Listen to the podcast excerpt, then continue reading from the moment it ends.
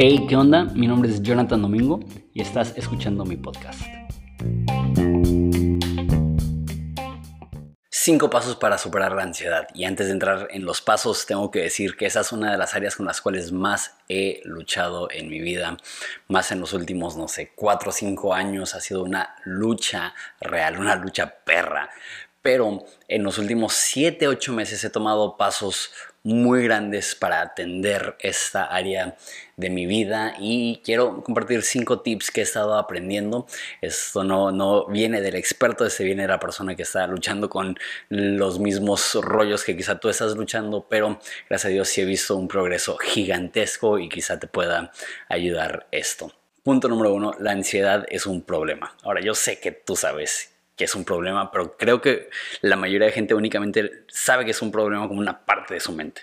Una parte de su mente ve el deterioro de su salud, ve el deterioro de su estabilidad emocional y sabe que está mal, pero la otra parte de nuestra mente dice, no, pues todo el mundo tiene ansiedad. Pues obviamente estoy ansioso, estoy en exámenes finales. No, obviamente estoy ansioso, estoy pasando un mal momento en mi matrimonio. Obviamente estoy ansioso, estoy pasando por un, por un tema muy complicado eh, en mi trabajo o con mi familia o con mis finanzas. Obviamente tengo ansiedad. Sin embargo, cuando, cuando justificas la ansiedad, no tratas la ansiedad.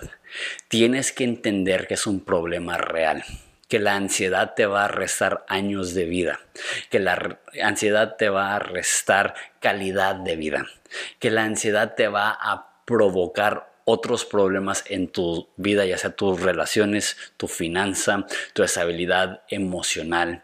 Y una vez más, sé que para algunos el pensar en eso te causa más ansiedad y sientes, no, eso, eso, eso no es lo que necesito escuchar. Escúchame bien.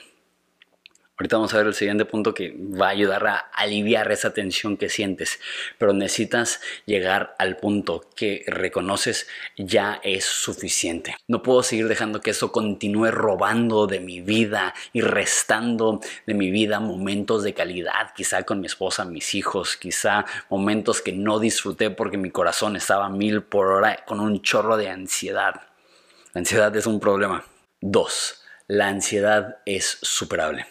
La ansiedad es un problema y tenemos que reconocerlo y tiene que llegar al punto donde decimos, ya estuvo bien, necesito hacer cambios en mi vida. La ansiedad es superable. Escucha eso y deja que traiga paz a tu corazón. La ansiedad es superable. No tienes que seguir sintiendo lo que sientes ahorita indefinidamente. Hay una luz al final del túnel. Dios es real, Dios puede trabajar en tu corazón, Dios puede darte libertad emocional. La ansiedad no tiene por qué ser eterna, la ansiedad no tiene por qué ser el final de tu historia. La ansiedad tiene solución. Y simplemente reconocer eso le va a bajar tres grados a tu ansiedad. Simplemente saber que esto es algo con lo cual no vas a tener que luchar toda tu vida le baja la desesperación a la ansiedad que sientes. Pero ahí es un paso de fe, es un paso de fe creer que Jesús es un sanador, es un paso de fe creer que Dios tiene la última palabra, es un paso de fe creer que los planes de Dios siguen siendo para tu bien. Pero cuando empiezas a creer, cuando empiezas a tener fe, el simple hecho de entender que hay una luz al final del túnel va a ayudarte con tu ansiedad como dije al principio, quizás sientes que el reconocer la ansiedad te provoca más ansiedad, el reconocer que la ansiedad no tiene la última palabra también te ayuda a bajarle la intensidad a tu ansiedad. Punto 2. La ansiedad no se va sola. La ansiedad no se va ignorándola. La ansiedad no la quita el tiempo. La ansiedad no la quita la edad. La ansiedad no la quita las experiencias difíciles de la vida que te ayudan a madurar en otras áreas. A lo mejor cometiste un error financiero y ahora eres más sabio por eso y ya, sabes más adelante en tu vida cómo evitar ese, problema financiero. A lo mejor tuviste problemas relacionales en el pasado y eso te ha ayudado a tener mejores relaciones el, el día de hoy. Chido. Pero el haber pasado por ansiedad en el pasado no te hace menos propenso a tener ansiedad el día de hoy. La ansiedad no se pierde ignorándola. Al contrario, crece. Porque la ansiedad muchas veces es subliminal. Muchas veces está debajo de la superficie. Muchas veces es algo que sabemos que está ahí, pero lo ignoramos, no queremos reconocer que es un problema y para cuando lo atendemos ya es algo que está muy impregnado en lo más profundo de nuestro corazón. Necesitas ser intencional. ¿Qué significa eso? No descuides tus tiempos con Dios. La Biblia dice que cuando Jesús fue tentado en el desierto y después de que resistió, llegaron los ángeles y le ministraron. Deja que esa conexión divina te provea de paz. Jesús dijo, mi paz les dejo, mi paz les doy, no como el mundo la da.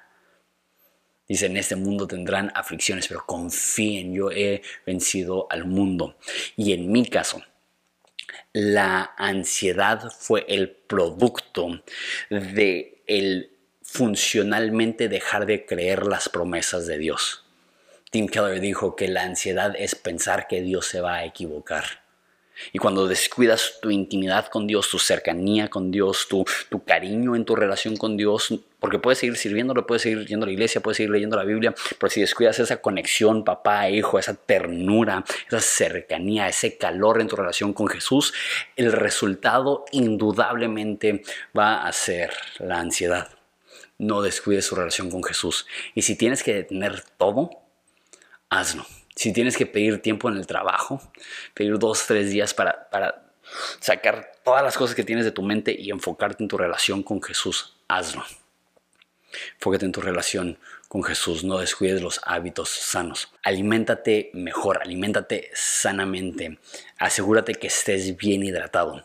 Vas a ver cómo te va a afectar positivamente, anímicamente, cuando comes suficiente proteína, cuando reduces la cantidad de lo que llaman eh, carbohidratos sencillos, que son harinas, azúcares, ese tipo de cosas.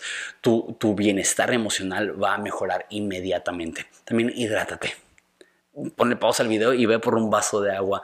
No tienes idea cuántas personas toman uno o dos vasos de agua al día y no es suficiente. Hidrátate. ¿Sabes? Eh, voy a usar a mi amigo Marcos Witt como un ejemplo. Un día le hablé y estaba pasando un muy mal momento. ¿Y sabes qué es lo que me dijo?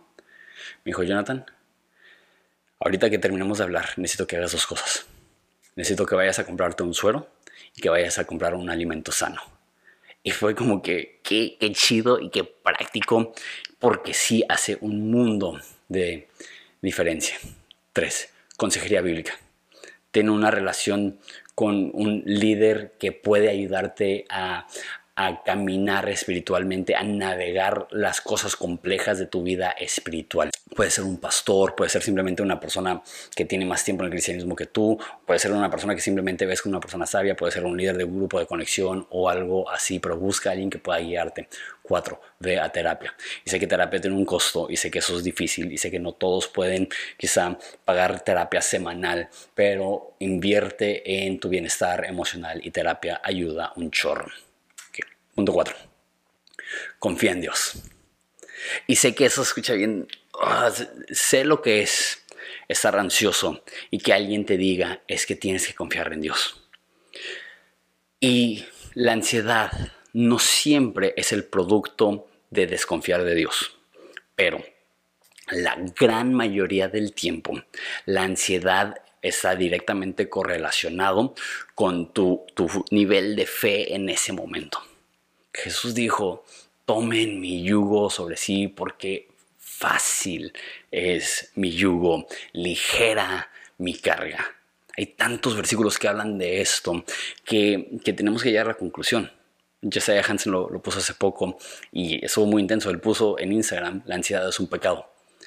Y sé que eso se escucha intenso, pero la realidad es, lo hablé con un amigo hace poco, hay una diferencia entre estrés y ansiedad. Estrés es que tengas cosas complicadas en tu vida y siempre va a haber cosas complicadas y siempre va a haber esa dificultad y a veces vas a estar cansado y tienes que trabajar duro, pero la ansiedad es cuando ese estrés se convierte en desesperación. Eh, cuando te empieza a afectar la salud y no puedes dormir y estás rechinando los dientes y apretando la mandíbula y respirando aceleradamente y necesitas poner tu bienestar en manos de Dios. Si dices, ay, Jonathan, es que no sé si eso es suficiente. Mi problema de ansiedad es bien profundo. Eso me lleva a mi quinto punto. Sigue confiando en Dios. Y sé que se escucha como hiperreligioso o como demasiado sencillo, pero créeme, El salmista lo dijo también. Aunque valle aunque pase por el valle de sombra de muerte, no temeré mal alguno, porque tú estás conmigo, tu vara y tu callado me infundirán aliento. Sigue confiando. Y quizá la ansiedad no se te va a quitar en un día, y quizá no se te va a quitar en tres días, y quizá no se te va a quitar en una quincena o en un mes, pero créeme, llegará el momento en el cual tu alma descansa, porque reconoces que Dios está contigo. Nos vemos el próximo video.